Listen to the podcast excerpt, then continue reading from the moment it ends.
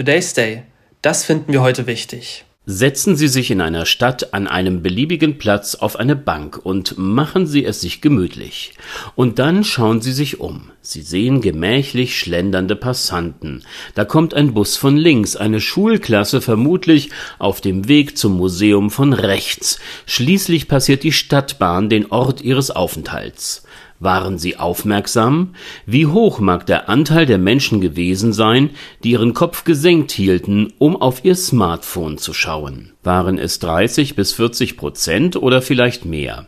Eventuell hat es etwas mit meinem Alter zu tun, aber die unserer mobilen Erreichbarkeit geschuldete, sich ständig wiederholende Abknickbewegung der Halswirbelsäule, sie kann einfach nicht gesund sein und irritiert mich nach wie vor. Genauere Zahlen diesbezüglich hat die Allianz-Versicherung in einer Studie ermitteln lassen. Ergebnis: Es sind 43 Prozent der Fußgänger, die, während sie sich durch den Verkehr bewegen, auf ihrem Handy schreiben. Ebenso problematisch: ein Drittel der Befragten telefoniert, 25 Prozent hören Musik.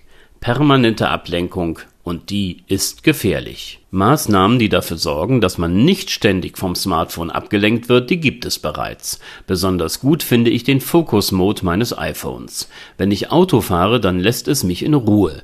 In welcher Art und Weise ich über eine Nachricht oder einen Anruf informiert werde, zum Beispiel durch eine auf dem Zentraldisplay meines Fahrzeugs erscheinende Anzeige, das kann ich selbst vorher festlegen. Für die Verkehrssicherheit ist das ein wichtiger Beitrag. Einen entsprechenden Fußgängermodus könnte man ebenso definieren und dann bei Bedarf aktivieren. Problematisch ist es auch, wenn der Mensch mit seinem Knickgenick in die Nähe einer Verkehrsregelanlage kommt und diese nicht bemerkt. Die Stadt Neuss hat unlängst einen Versuch gestartet, der zum Ziel hat, genau das zu verhindern. Und die technische Umsetzung, sie ist denkbar einfach und effektiv zugleich. Eine Reihe von LEDs projizieren, wenn die Fußgängerampel dem Weitergehen Einhalt gebietet, rotes Licht. Dieses fällt großflächig auf die Stelle, an welcher der Passant stehen bleiben soll, ist auf dem Boden, den eigenen Füßen und auch als Spiegelung auf dem sich gegebenenfalls in der Hand befindlichen Smartphone zu sehen. Eine eindeutige Aufforderung, nun stehen zu bleiben und auf den Verkehr zu achten. Wie erfolgreich diese simple Methode ist, wird der einjährige Testbetrieb in der Stadt Neuss nun zeigen andere Städte wie Augsburg und Köln hatten ähnliche Anlagen eingerichtet, um Fußgänger vor herannahenden Stadtbahnen zu warnen. In Köln hat dies Begleituntersuchungen zur Folge wenig gebracht. Dabei darf man allerdings nicht vergessen, dass es einen nicht geringen Teil von Passanten gibt, die ein Talent haben, Signalanlagen vollkommen zu ignorieren. Diese Gruppe wird man vermutlich auch nicht mit einer Lasershow zum Anhalten motivieren können. Warten wir zunächst einmal auf die Testergebnisse aus Neuss.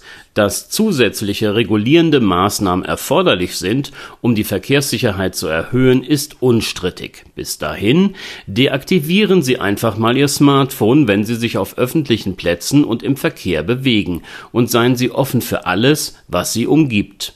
Das ist sicher um vieles interessanter als die nächste vermeintlich wichtige Nachricht auf Ihrem tragbaren Telefon. Probieren Sie es aus. Today's Day. Ein Projekt von netkiosk.digital.